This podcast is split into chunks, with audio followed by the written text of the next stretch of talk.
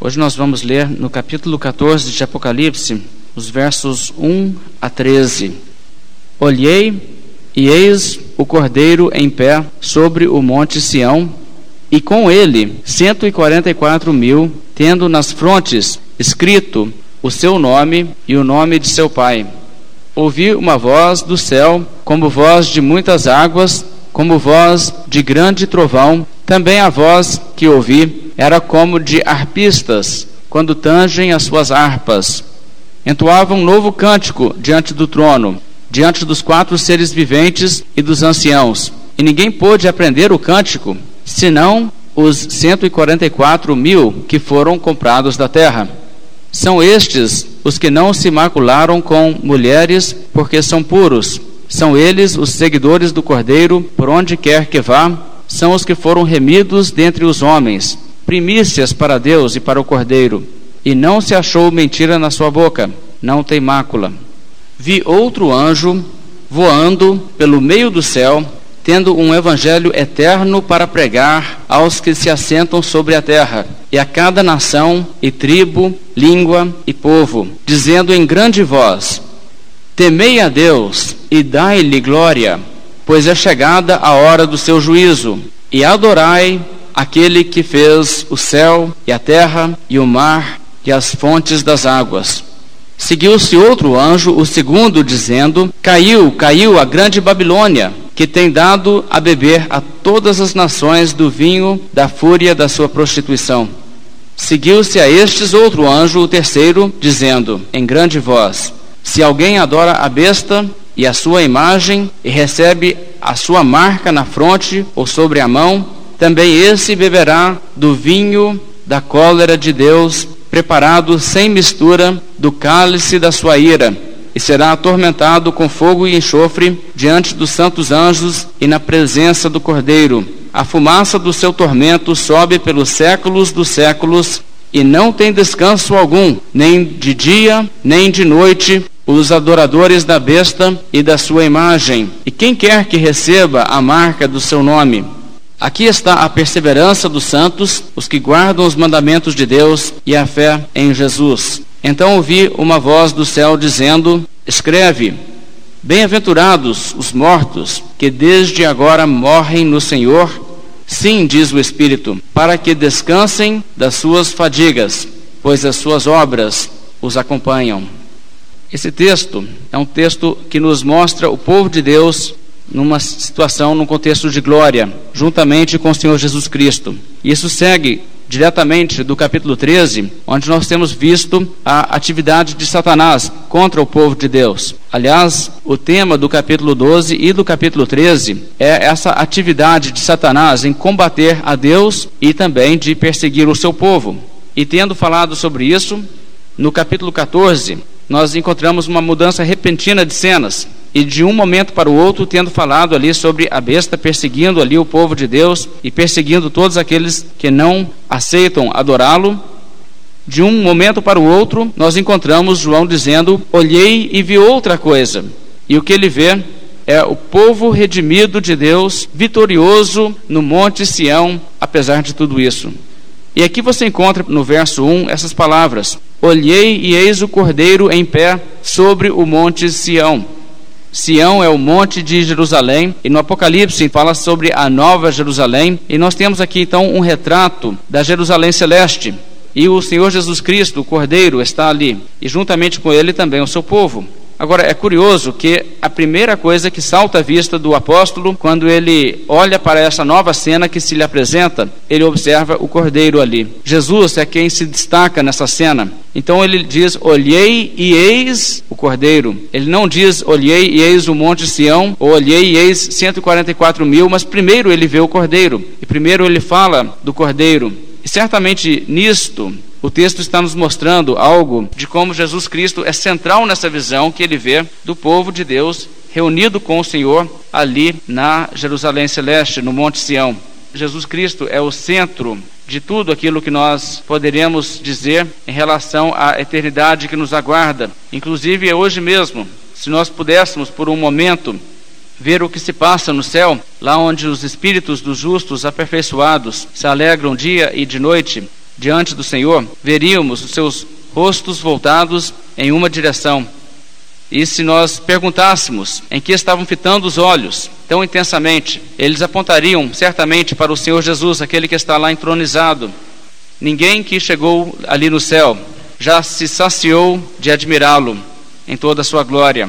E todo louvor no céu é dirigido ao Senhor, tanto o louvor dos homens como o louvor dos anjos. E um dia também nós estaremos ali com o Senhor Jesus, com o povo de Deus. Se aqui para nós, nesse momento, já nessa altura da nossa experiência com Deus, a comunhão com o Senhor é algo precioso, a oração, o exaltar a Deus, cantar-lhe louvores, ouvir a Sua palavra, se isso nos traz gozo aqui, quanto mais será gozo ali. E quanto mais será gozo estarmos na Sua presença imediata, e a maior de todas essas bênçãos será a bênção de estar ali juntamente com o Senhor.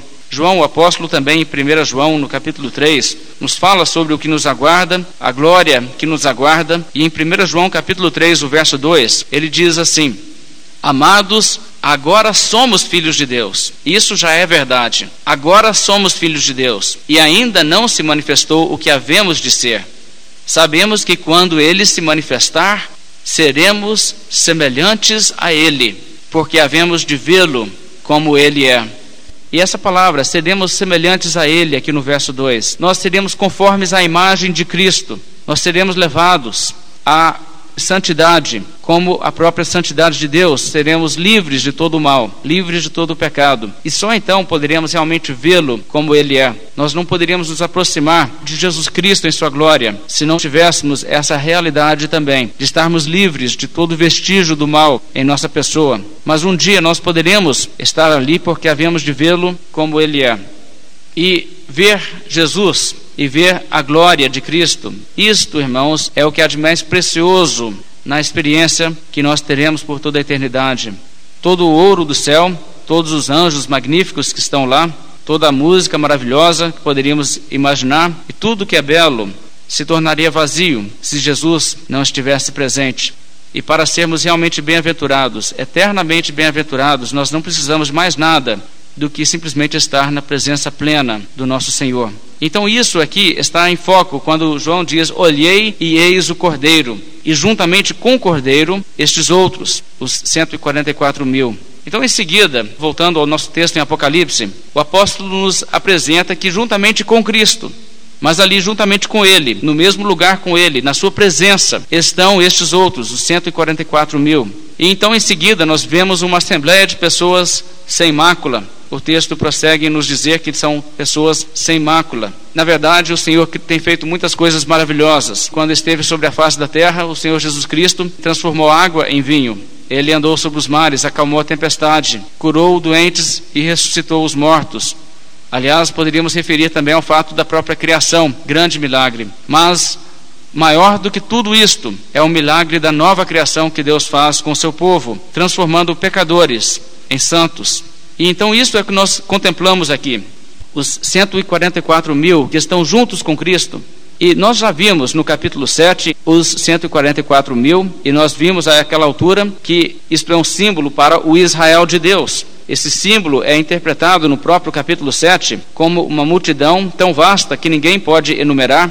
O número é simbólico, o número é representativo de uma realidade e não um número literal. E aliás, nós vimos também que essas pessoas não são judeus somente, mas procedentes de todo o povo, língua, nação e raça no mundo, mas são espiritualmente judeus nesse sentido do Israel de Deus, o Israel espiritual. Então, estes que nós encontramos aqui, os 144 mil, representam a totalidade dos santos de todas as épocas. E este número simbólico, ele faz uma multiplicação de 12 com mais 12, 12 porque 12 é o número representativo do povo de Deus. Como nós sabemos, 12 tribos no Velho Testamento, 12 apóstolos no Novo Testamento. 12 representa o povo de Deus. E multiplicado 12 por 12, o 144 nos mostra então o povo tanto da velha dispensação como da atual e nós temos também o mil multiplicado, então agora 144 por mil, para chegarmos aos 144 mil.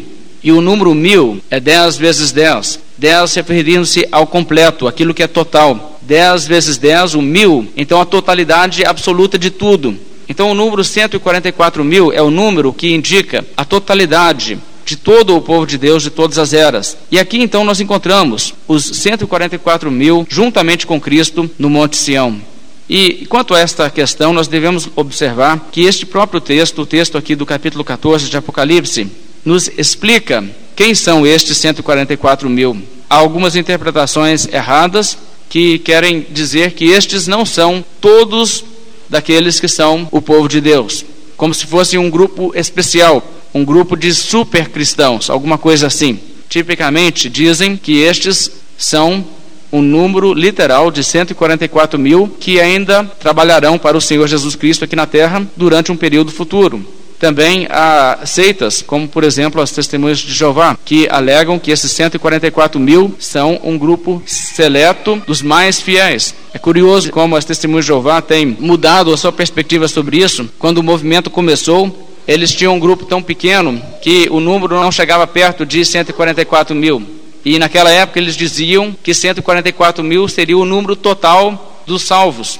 Mas quando o seu número, o número daquela seita cresceu e passou aquela marca de 144 mil adeptos, eles reformularam sua doutrina e disseram que, na verdade, os 144 mil são uma espécie de elite espiritual. 144 mil terão a oportunidade de estar no céu, mas os outros somente estarão na nova terra. Agora, no entanto, apesar dessas interpretações fantásticas que alguns têm feito, o próprio texto nos mostra que categoricamente estes 144 mil são todos os eleitos de Deus. E é necessário observar, por exemplo, no verso 3, a frase, mais no final do versículo, são os 144 mil que foram comprados da terra. Veja bem, os 144 mil, o uso do artigo definido, os, é muito importante. O texto não diz que estes são 144 mil comprados, diz que são os que foram comprados, mas ninguém foi comprado. Veja o que diz o verso 4, mais no meio do verso: são eles os seguidores do Cordeiro, por onde quer que ele vá. Veja novamente o artigo definido. O texto não diz são eles seguidores do Cordeiro, o texto diz são eles os seguidores do Cordeiro. Se você não é parte deste grupo, então você não é seguidor do Cordeiro, porque estes são os seguidores do Cordeiro. E ainda veja, o verso 4 continua: São os que foram remidos dentre os homens, primícias para Deus e para o Cordeiro. São os que foram remidos. Não diz são alguns dos que foram remidos, não diz são redimidos, mas diz são os que foram redimidos dentre os homens. E o texto novamente está nos fazendo entender: se você não faz parte deste grupo, então você não faz parte do grupo dos que foram redimidos. Então, isso é muito claro nessa passagem, também é muito claro na passagem no capítulo 7 que faz referência a estes. Porque naquele texto, o texto nos fala de que somente aqueles que foram selados estão seguros para o dia da ira. E estes que foram selados estão protegidos e o número dos que foram selados é de 144 mil. Então, estes representam todos aqueles que são selados com o nome de Cristo, selados com o Espírito Santo e são redimidos. Agora, a linguagem usada aqui, que são primícias, primícias para Deus, isso é muito importante entender, porque primícias refere-se àquele costume que havia em Israel no período do Velho Testamento, quando faziam uma colheita, eles primeiro separavam as primícias e aquela parte era consagrada a Deus. O resto era para uso comum, poderia se fazer o que quisesse. E o texto não nos diz que eles são primícias dentre os salvos. Mas veja bem, a Bíblia nos diz que são primícias dentre os homens. Eles não são, portanto, uma parte selecionada do povo de Deus, mas eles são a parte separada para Deus da humanidade como um todo. E nós não podemos realmente escapar que estes são os salvos, representados dessa maneira. Nós poderíamos ainda observar que o próprio capítulo 14 de Apocalipse nos fala de uma ceifa, onde uma parte, a primeira parte, é separada para Deus e a outra parte é destinada ao massacre, representando aqui novamente a obra que será realizada na vinda de Cristo. Então eu gostaria de ler aos irmãos palavras aqui a essa altura de William Hendrickson, no seu comentário sobre o Apocalipse, Observe especialmente que estes 144 mil são primícias para Deus e para o Cordeiro, no sentido que foram comprados dentre os homens. Em outras palavras, houve uma separação. as primícias eram para o Senhor. Assim, cada um deles foi posto à parte dentre os homens em geral. O mundo dos homens, que está se amadurecendo para o juízo final, é com frequência comparado a uma colheita. Neste capítulo, temos também este símbolo. Aqui também as primícias são para o Senhor e o resto é para Satanás. O simbolismo repousa sobre a lei do Antigo Testamento referente às primícias. Todas as primícias eram oferecidas ao Senhor, após o que o israelita estava livre para usar o resto. Semelhantemente, aqui temos um contraste entre as primícias de um lado e os homens em geral do outro. Todos os remidos, a plenitude numérica dos eleitos, estão incluídos nestas primícias. Todo aquele que não pertence a estas primícias não é para o Senhor, nem é eleito. Estes 144 mil não são primícias versus outros crentes, eles não constituem uma espécie de grupo seleto no céu, um grupo de super santos, eles são as primícias, comprados dentre os homens. Todos os crentes, sem exceção, são selados com o nome de Deus e do Cordeiro. Novamente, todos os remidos, não meramente um número seleto de supersantos, cantam o novo cântico em glória, nenhum dos outros pode aprendê-lo. Então, essas são palavras explicativas, mais que vencedores, o nome do comentário. E uma das referências que nós devemos também comparar é a referência de Tiago, no capítulo 1. Veja como Tiago usa essa mesma linguagem para falar do povo de Deus, que nós somos primícias para Deus.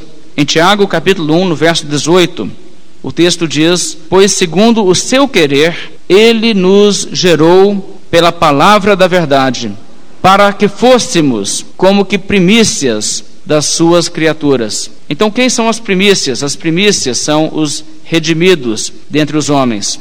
E nós também devemos focalizar algumas palavras aqui do texto em Apocalipse, porque aqui ele nos diz que esses 144 mil são os que foram redimidos. Ele diz são esses os que foram comprados dentre os homens. Estes foram comprados e redimidos, mas foram comprados com que? Com que preço? Vamos olhar em Atos no capítulo 20, no verso 28. A Bíblia nos diz qual foi o preço com qual Deus comprou os seus redimidos, o preço com que os redimiu. Atos capítulo 20, o verso 28. Atentai por vós e por todo o rebanho sobre o qual o Espírito Santo vos constituiu bispos para pastoreardes a igreja de Deus, a qual ele comprou com o seu próprio sangue. A igreja de Deus que Deus comprou com seu próprio sangue. Aqui a Bíblia está nos mostrando que o preço foi o sangue do Senhor Jesus Cristo.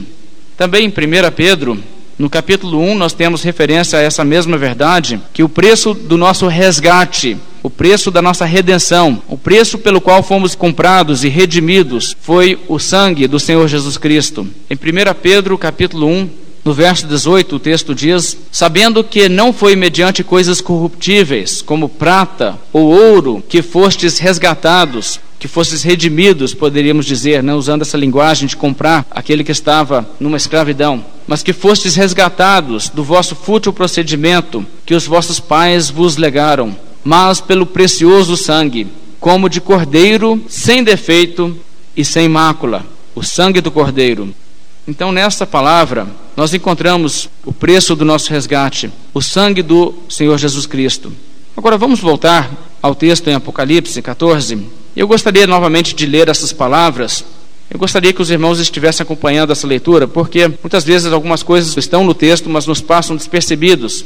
O verso 3 entoava um novo cântico diante do trono, diante dos quatro seres viventes e dos anciãos, e ninguém pôde aprender o cântico senão os 144 mil que foram comprados da terra.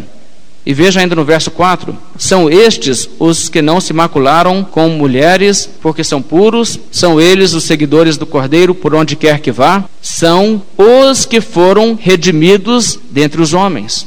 Agora, as pessoas devem observar o fato que estes são os que foram comprados. O leitor atento nessa passagem perceberá que João não crê que todos foram comprados pelo sangue de Jesus. Ele crê que estes são os que foram comprados mais ninguém além destes.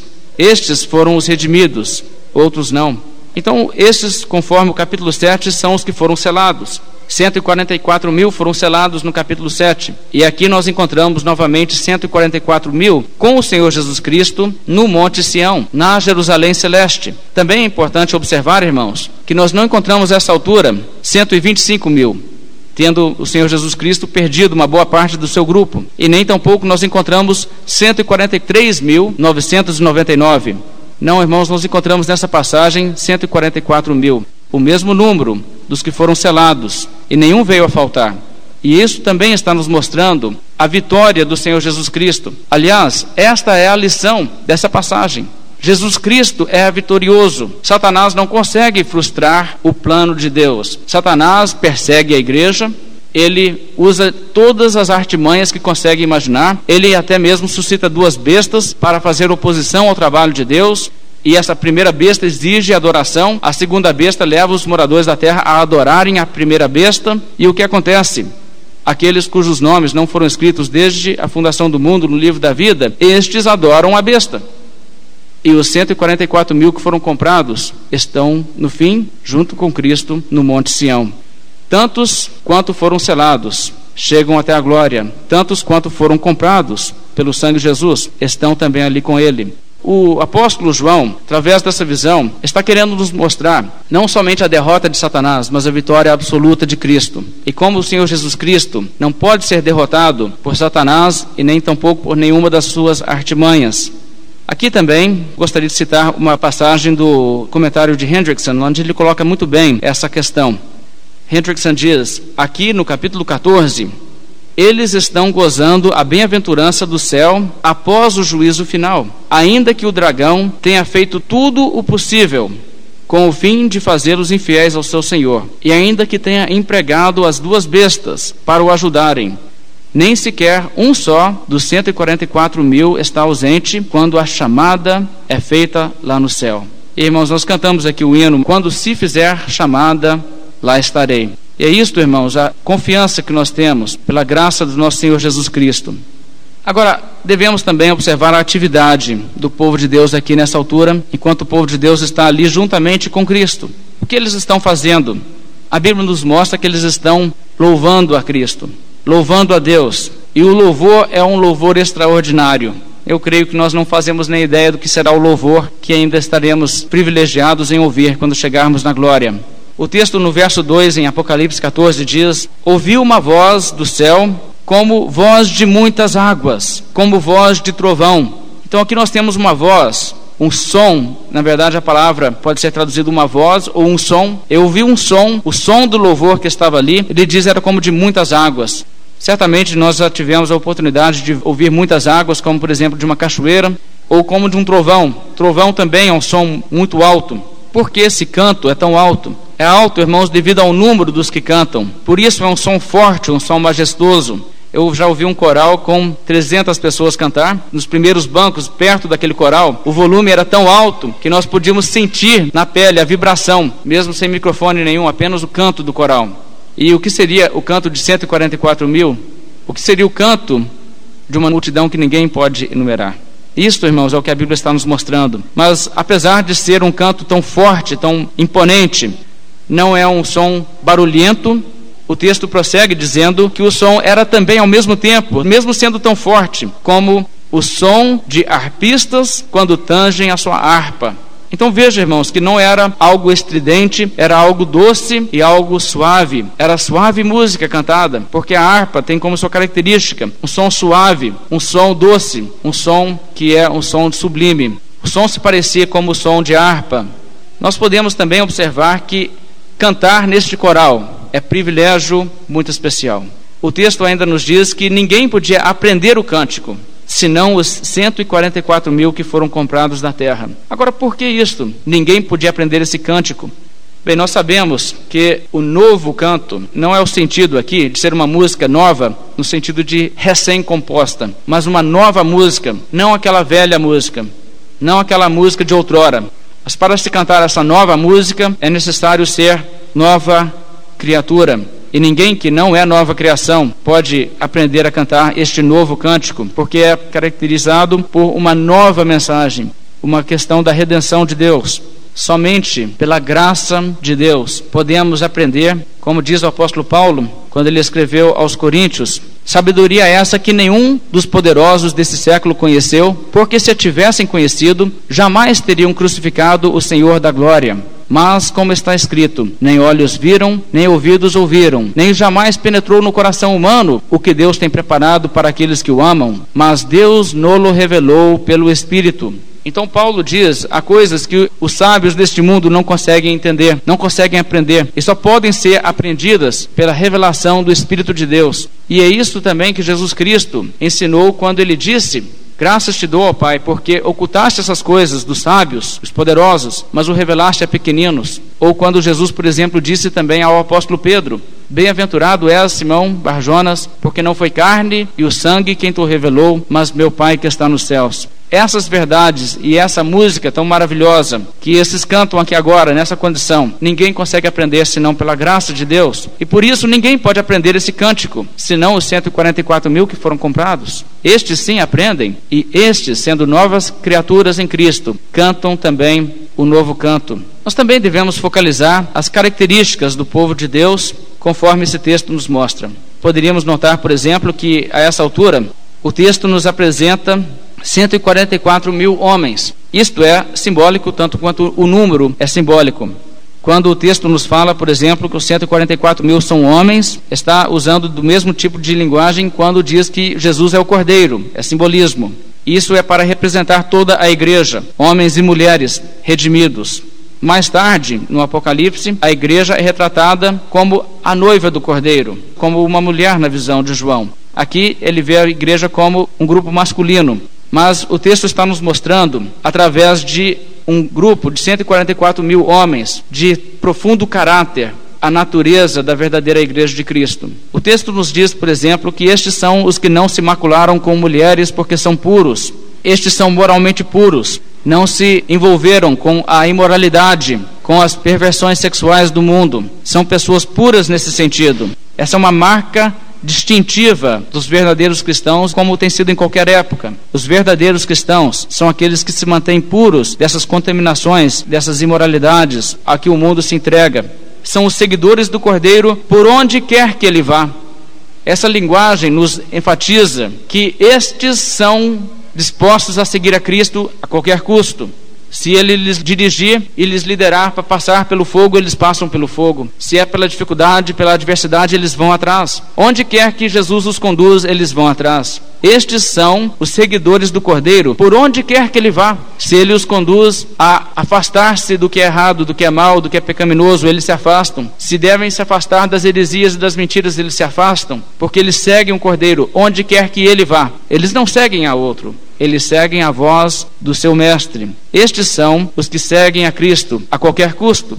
Também a Bíblia diz: não se achou mentira em sua boca. Estes são aqueles que são comprometidos com a verdade e não com a mentira. Seja a mentira pessoal, usar a mentira para seus interesses pessoais, para conseguir os seus objetivos, ou seja, da mentira no sentido das mentiras do diabo sobre religião, as falsas doutrinas, as mentiras que o diabo semeia para confundir as pessoas contra a verdade, a verdade do Evangelho e a verdade da Bíblia. Estes não são aqueles que propagam a mentira, estes são aqueles que falam a verdade, que ensinam a verdade, a pura verdade. Estes são os que não falam a mentira.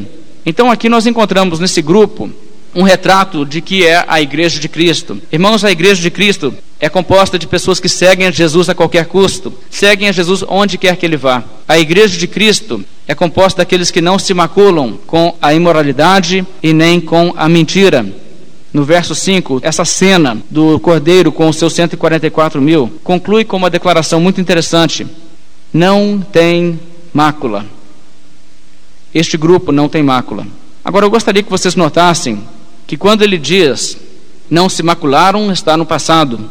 Quando diz não se achou mentira, também existe ali um tempo verbal passado. Mas aqui diz não tem mácula, uma característica presente. Agora, nós não poderíamos dizer que hoje nós somos um grupo assim, não é? Nós poderíamos dizer que nós que estamos aqui reunidos nessa igreja hoje, somos um grupo do qual se pode dizer não tem mácula.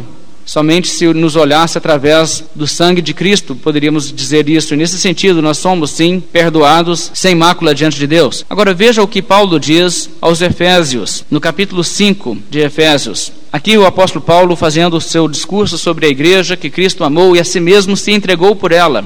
O apóstolo Paulo ainda explica, Efésios 5, 27, para a apresentar a si mesmo, igreja gloriosa, sem mácula, nem ruga, nem coisa semelhante, porém santa e sem defeito. E quando Paulo diz dessa maneira, ele está olhando a igreja com uma ótica escatológica. Ele está projetando aquilo que Cristo fará. Um dia a igreja será assim. Um dia a igreja será igreja gloriosa, sem mácula, nem ruga, nem coisa semelhante, porém santa e sem defeito na sua totalidade. E aqui nessa visão, irmãos, que nós encontramos no Apocalipse, o que João nos mostra é isto. Sim, o diabo e todos aqueles que cooperam com ele estão agitados, furiosos, sabendo que pouco tempo lhes resta e trabalhando arduamente, mas João diz: Eu vi também com Cristo o seu povo redimido. Todos estão lá, e sabe de uma coisa? Eles estão sem mácula, sem defeito, puros, isso não poderia ser verdade sobre qualquer grupo aqui na terra que ainda não foi levado a uma condição de perfeição absoluta na glória com Cristo.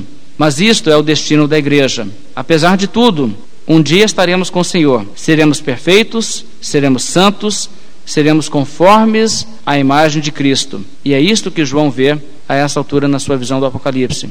Embora o diabo possa perseguir o povo de Deus e possa fazer ameaças, se nós não adorarmos a sua besta, podemos morrer, podemos ir para o exílio, podemos ficar numa condição onde não podemos comprar e vender. Mesmo assim, o povo de Deus triunfará e não podemos esquecer disto. E agora nós temos uma série de mensagens que vêm na forma de quatro vozes. E essas quatro vozes, a primeira delas, uma convocação para que as pessoas temam a Deus, que os habitantes da terra temam não ao diabo e não às suas bestas ou qualquer que seja outra coisa que poderia ser temido, mas temer principalmente a Deus. A segunda voz vem declarando a queda da Babilônia. A Babilônia se torna um código no Apocalipse para referir-se a Roma. Os reinos do mundo, todos eles cairão, Roma inclusive. Então nós não devemos nos intimidar por eles e nem nos apegar a eles, mas saber que é só uma questão de tempo e todos os reinos do mundo cairão e, portanto, não devemos temê-los. A terceira voz vem nos declarando que aqueles que se intimidarem por essa pressão que o diabo está levantando e assim então seguirem a besta, adorarem a besta, essas pessoas serão punidas com tormento eterno. A quarta voz nos declara a promessa de que quem morre em Cristo não sofrerá tormento, mas terá descanso. E com esse quadro, a Bíblia está nos mostrando as considerações que nós devemos ter em mente diante dessa guerra que está sendo travada entre o reino de Deus e o império das trevas. Sim, o diabo pode nos sujeitar a muitas coisas e João está escrevendo a uma geração que sofria debaixo da perseguição romana. O Império Romano, o César Romano, como agentes do diabo, poderiam trazer muitas perseguições e pressões sobre os cristãos, mas onde deveria estar nossa lealdade no meio dessa guerra espiritual sendo travada? Se não seguirmos ao imperador, poderíamos sofrer graves consequências. Mas mais graves consequências terão aqueles que não temerem a Deus. E é isto que as quatro vozes querem nos levar a compreender. E a guerra hoje, irmãos, essa mesma guerra espiritual continua. O diabo não está hoje usando o Império Romano, o Império Romano já caiu. Mas o diabo continua tentando intimidar o povo de Deus através de muitas pressões a não seguir a Cristo, a não sermos leais a palavra de Deus. O diabo também continua tentando seduzir aqueles que querem servir a Cristo através das coisas que este mundo tem para oferecer, para que as pessoas se envolvam com os prazeres mundanos e abandonem assim o caminho do Senhor. E diante desse conflito, nós devemos manter também as mesmas considerações que esse capítulo nos traz, as mesmas verdades devem estar em nossa mente. Tudo que esse mundo oferece cairá, Babilônia cairá. Devemos temer a Deus e não aos homens, porque aqueles que se intimidarem e seguirem as coisas que o mundo oferece, ou aqueles que seguirem devido aos prazeres que o mundo oferece e não seguirem a Cristo, estes sofrerão o tormento eterno. Mas aqueles que são fiéis a Cristo, estes, quando morrem no Senhor, descansam das suas fadigas, gozam da glória de Deus e as suas obras os acompanham. Vamos então notar a primeira voz os versos 6 e 7. Vi outro anjo voando pelo meio do céu, tendo um evangelho eterno para pregar aos que se assentam sobre a terra e a cada nação, e tribo, e língua e povo, dizendo em grande voz: Temei a Deus e dai-lhe glória, pois é chegada a hora do seu juízo, e adorai aquele que fez o céu e a terra e o mar e as fontes das águas. Então a primeira mensagem é esta mensagem: temei a Deus. E essa mensagem é trazida por um anjo. E antes de comentarmos o conceito aqui dessa mensagem, devemos entender em que qualidade esse anjo está trabalhando aqui. Este anjo é como muitos anjos que nós encontramos em Apocalipse, que fazem parte da visão que João teve. João nos descreve o tempo todo. Então eu vi sair lá de dentro do templo, ou de perto do altar, um anjo. Agora vi mais anjos com trombetas, vi anjos com flagelos, etc. E sempre João está vendo anjos, assim como ele disse no capítulo 10. Então vi um grande anjo, um anjo enorme, que chegou e pôs o pé, um pé sobre o mar e outro sobre a terra, e bradou em grande voz, etc. Aqui nós temos então esse anjo que aparece voando pelo meio do céu com essa mensagem para pregar ao mundo. E nós devemos compreender, irmãos, que este anjo não está pregando no céu, senão na visão que João tem. Há algumas interpretações assim fantásticas que pessoas têm falado hoje em dia que esta profecia se cumprirá literalmente nos dias da tribulação final, em que um anjo estará voando pelo céu, indo de nação em nação, voando realmente, literalmente, aos olhos de todos os moradores da terra e proclamando o evangelho às pessoas. Mas nós sabemos, irmãos, que esse tipo de literalismo não é necessário ao lermos o Apocalipse. A Bíblia nos diz que há um evangelho, e esse é o evangelho eterno. O evangelho que Deus tem proclamado a todos de todas as épocas. As pessoas que não temem a Deus e não se arrependem do pecado, essas pessoas não verão a vida, mas sobre elas permanece a ira de Deus. Mas aqueles que aceitam a misericórdia de Deus que se encontra em Jesus Cristo, estas pessoas podem encontrar graça e misericórdia. Este é o Evangelho eterno. E em resumo, isto é o que este anjo está declarando. Veja o que ele diz no verso 7: dizendo em grande voz: Temei a Deus e dai-lhe glória, pois é chegada a hora do seu juízo. O grande dia do juízo já está aí. Arrependa enquanto é tempo. É isso que ele está pregando. E diz ainda: E adorai aquele que fez o céu, a terra e o mar e as fontes das águas. Então, com essa compreensão, nós devemos analisar bem essa mensagem: temei a Deus e dai-lhe glória. Isso significa dar adoração, tributar a Deus tudo que ele é devido em área de glória, em serviço, e é isso que o anjo convoca as pessoas a fazerem.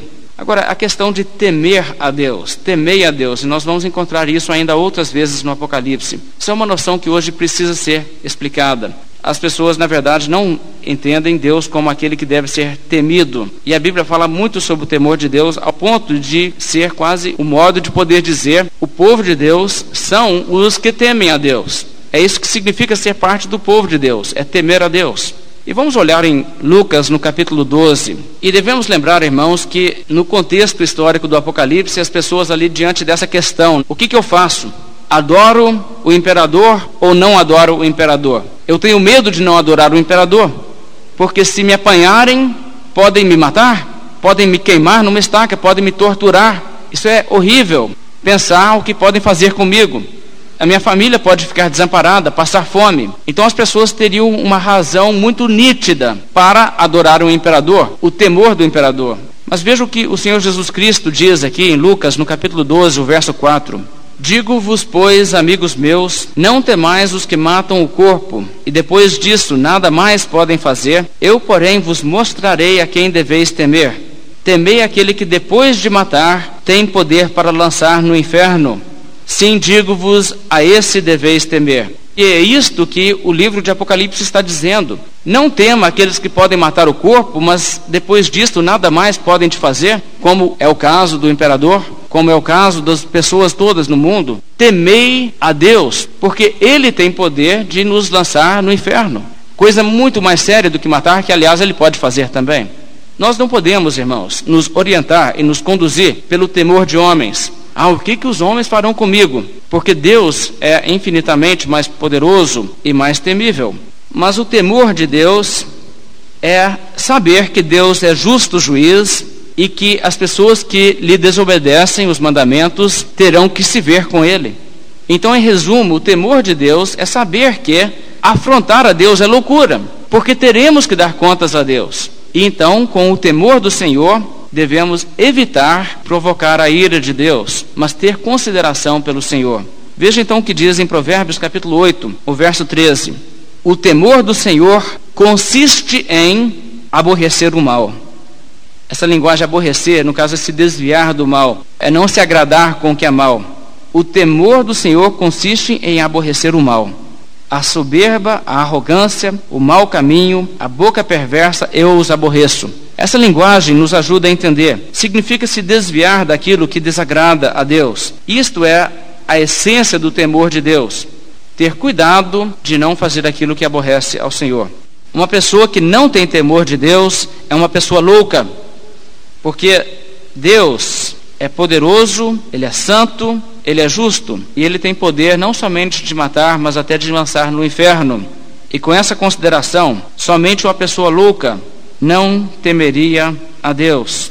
Nós somos pecadores, imundos aos olhos de um Deus santo, como não tremer diante dessa realidade? Imagine, por exemplo, se uma pessoa estivesse fora de casa, sua casa estava vazia e sua casa pega fogo por algum motivo. E ela chega em casa e ela vê aquela situação, a casa está toda em chamas. Por todas as janelas na casa, as chamas já estão saindo ali pela janela. E a pessoa olha aquilo e diz: Ah, a minha carteira está lá no segundo andar. E tem 100 reais na carteira. Aí ele corre lá para dentro da casa para buscar aquela carteira. Nós diríamos: essa pessoa não tem um pingo de juízo. Irmãos, mais Loucura é a pessoa que está vivendo em desobediência à vontade declarada de Deus, impenitente no pecado, recusando a se dobrar diante dos mandamentos do Deus Todo-Poderoso, mas está tranquila em sua mente, achando que nenhum mal lhe sobrevirá. E a Bíblia diz que o temor do Senhor é o princípio da sabedoria. Quem não tem o temor de Deus não tem juízo nenhum. É como se o princípio do aprendizado para a leitura fosse aprender o alfabeto. Então você aprende primeiro o alfabeto.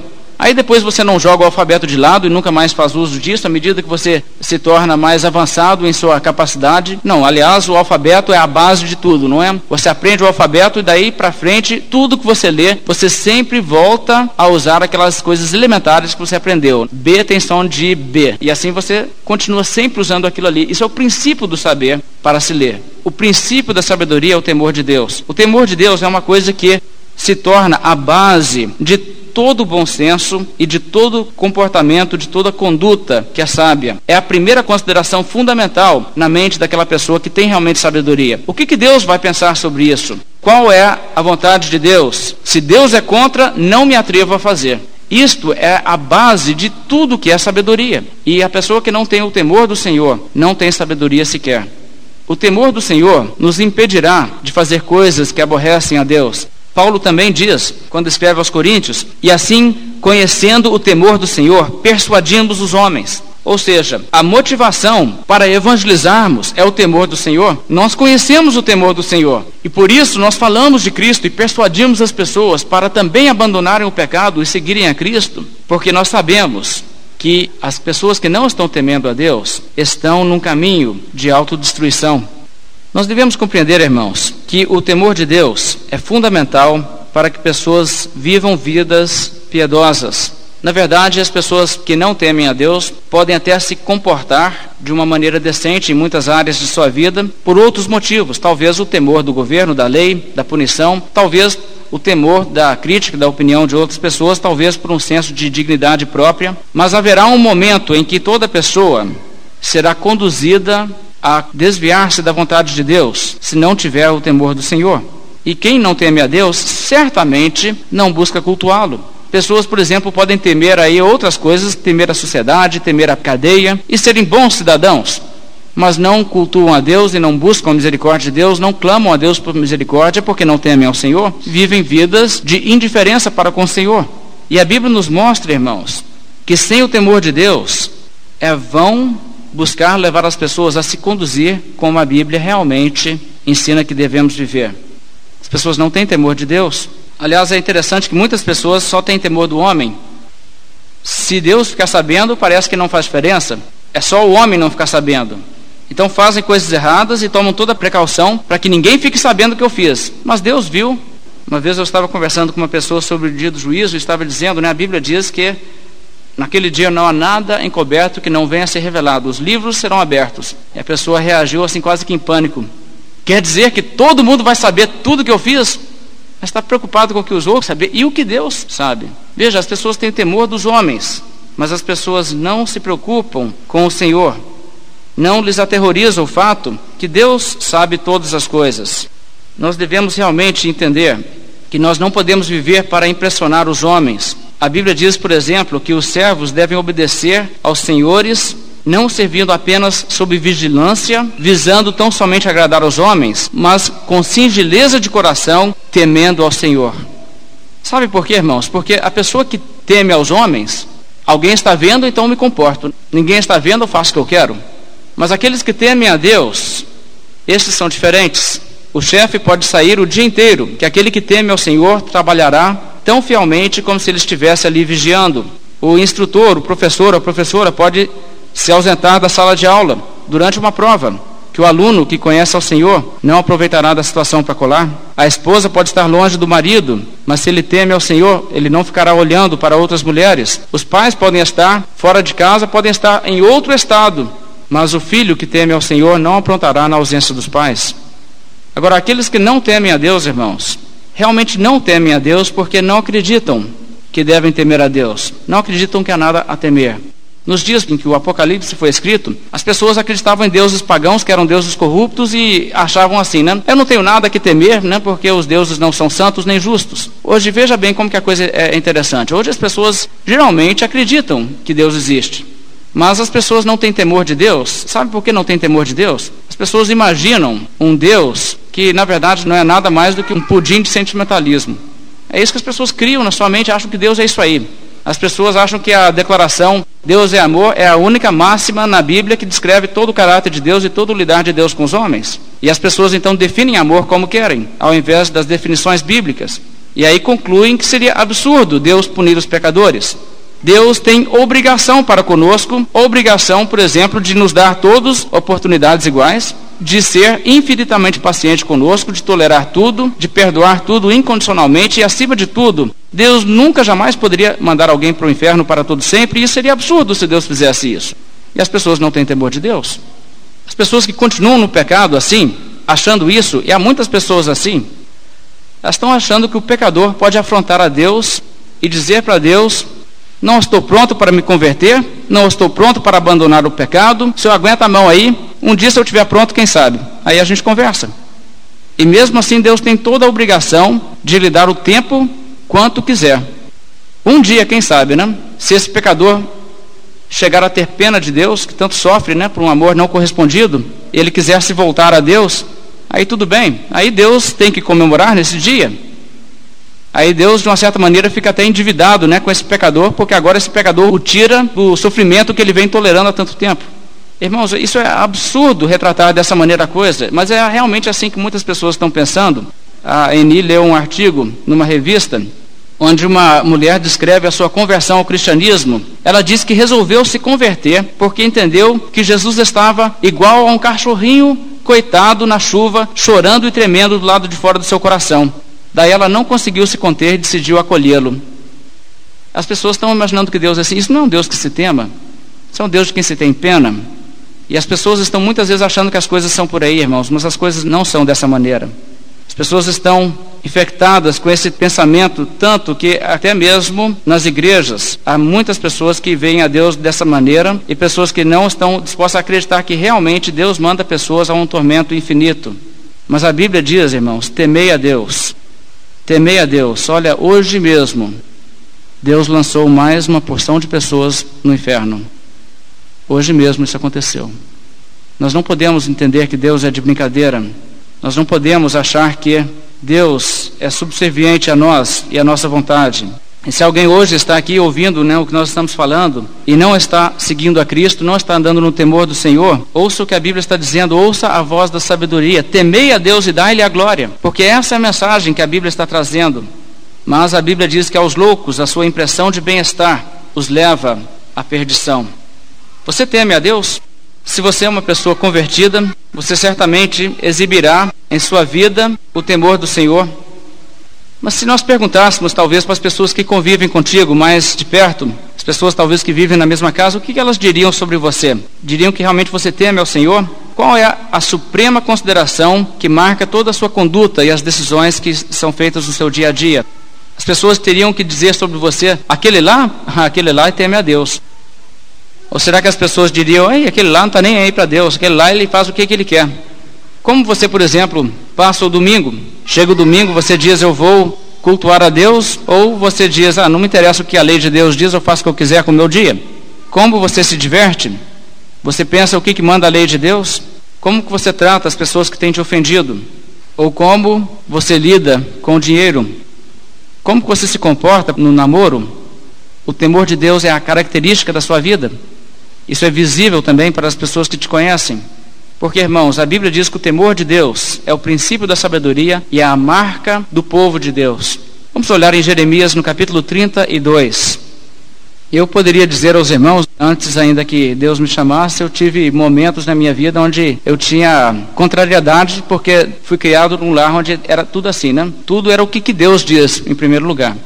Às vezes eu queria ver coisas na televisão, meu pai dizia, não, não vai assistir isso não, né? Isso aqui não, porque é contrário à lei de Deus. Naquela época eu teria dito com ressentimento e com rancor, tudo é Deus, né? Tudo é Deus, isso, Deus, aquilo, Deus não deixa, Deus proíbe. Veja que isso é o sentimento daquele que não tem o temor de Deus. Mas quando Deus coloca o seu temor no coração, veja como a coisa muda. Jeremias capítulo 32, o verso 39 diz assim: Dar-lhes-ei um só coração e um só caminho, para que me temam todos os dias para seu bem e bem de seus filhos. Veja bem, para que me temam todos os dias, farei com eles aliança eterna, segundo a qual não deixarei de lhes fazer o bem, e porei o meu temor no seu coração, para que nunca se apartem de mim. E isso que significa ser um convertido. Deus coloca no seu coração o temor de Deus. Deus já colocou o seu temor no seu coração. Se você não é um seguidor de Cristo e você não anda no temor do Senhor, hoje esta palavra é para você. Temei a Deus e dai-lhe glória, e adorai aquele que fez o céu e a terra e o mar e as fontes das águas. Apocalipse capítulo 15, o verso 4, diz palavras que eu gostaria de ler em conclusão de nossa mensagem dessa noite. Quem não temerá e não glorificará o teu nome, ó Senhor, pois só tu és santo.